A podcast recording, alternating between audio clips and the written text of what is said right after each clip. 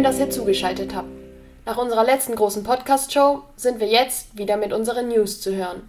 Viel Spaß! Heute im Studio sind Lea, Leon, Leon und Lisa.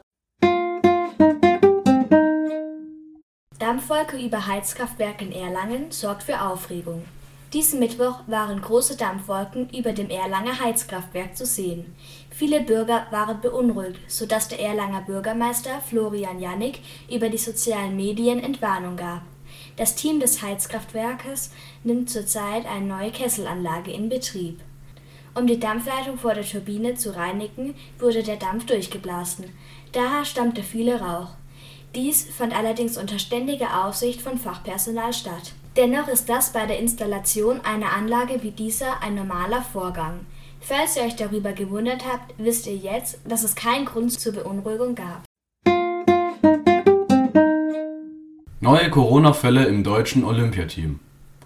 Einen Tag vor der Öffnungsfeier der Olympischen Winterspiele in Peking gab es sechs neue Corona-Fälle im deutschen Olympiateam.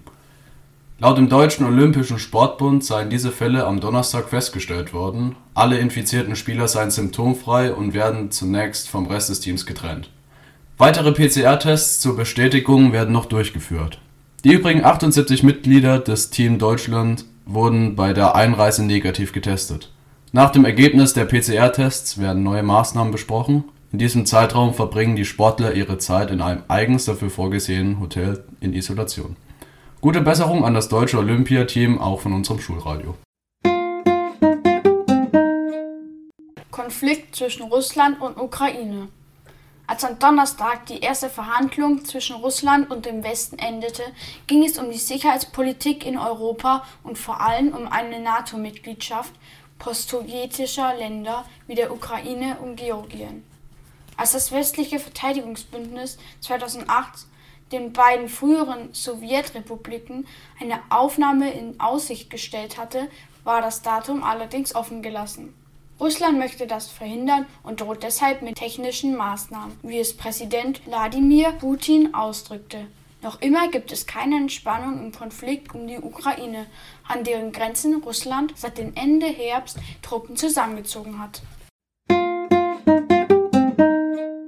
Ab dem 7. Februar 2022, also morgen, kann man sich in Belgien laut dem Spiegel Online einen neuen Reisepass abholen. Auf jeder Seite, auf der man abstempelt, ist jetzt außerdem eine berühmte belgische Comicfigur abgebildet. Die Außenministerin Sophie Villemay hat diese Idee vorgestellt. Natürlich sollten die Comicfiguren auch irgendwo etwas mit dem Thema Reisen zu tun haben. Also ist zum Beispiel auf einer der Seiten eine Rakete aus Tim und Struppi abgebildet. Aber es wurde auch die Fälschungssicherheit verbessert und es wurden 48 Elemente wie Hologramme und Strichcodes im neuen Passbuch eingebaut, also doppelt so viele wie beim alten. Ich weiß ja nicht, wie ihr das seht, aber ich wäre auf jeden Fall dafür, dass Deutschland auch Biene Maya oder Tom und ein Erdbeermarmeladenbrot mit Honig auf den nächsten Reisepass bringt. Das war's auch schon wieder mit unseren Nachrichten. Ich hoffe, es hat euch gefallen und wir hören uns nächste Woche wieder. Thank you.